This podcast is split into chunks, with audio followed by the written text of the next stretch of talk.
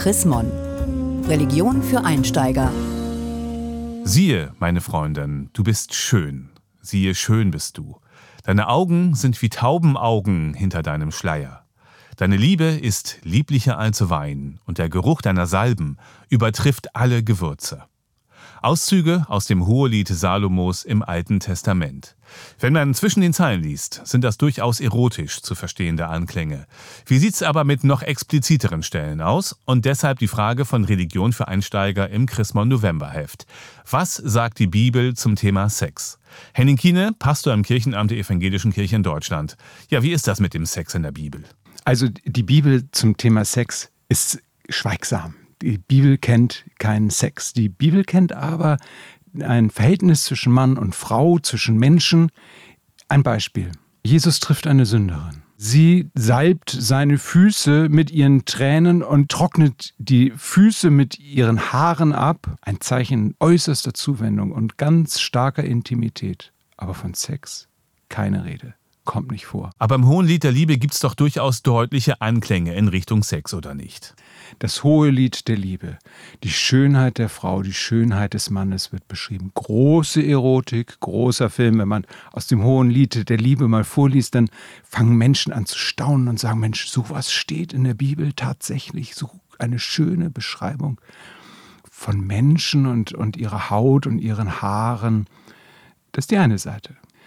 Die andere Seite ist aber, dass die Bibel über das, was wir heute am Kiosk, an der Straße und äh, in bestimmten Läden als Sex erleben, kennt die Bibel so nicht. Sondern, wie geht sie sonst mit dem Thema um? Sie trennt das Körperliche nicht von dem Seelischen, sondern die seelische Begegnung zwischen Menschen, das Einverständnis, das Vertrauen, äh, das Aufeinander zuwachsen, das Anbahnen einer Beziehung, aber auch das Beenden einer Beziehung, ist immer mehr als nur Körper, ist immer mehr als nur hingucken, staunen, scharf finden, ist immer ein Prozess. Nun finden sich ja in der Bibel viele, viele Regeln, wie Menschen miteinander leben sollen. Das könnte ja auch in Richtung Sexualität gehen.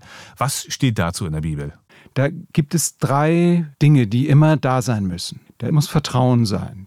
Und dann ist es was ganz Wichtiges zwischen uns allen, dass es auch eine Form der Verlässlichkeit gibt. Dann brauchen wir immer noch eine Form von Verbindlichkeit.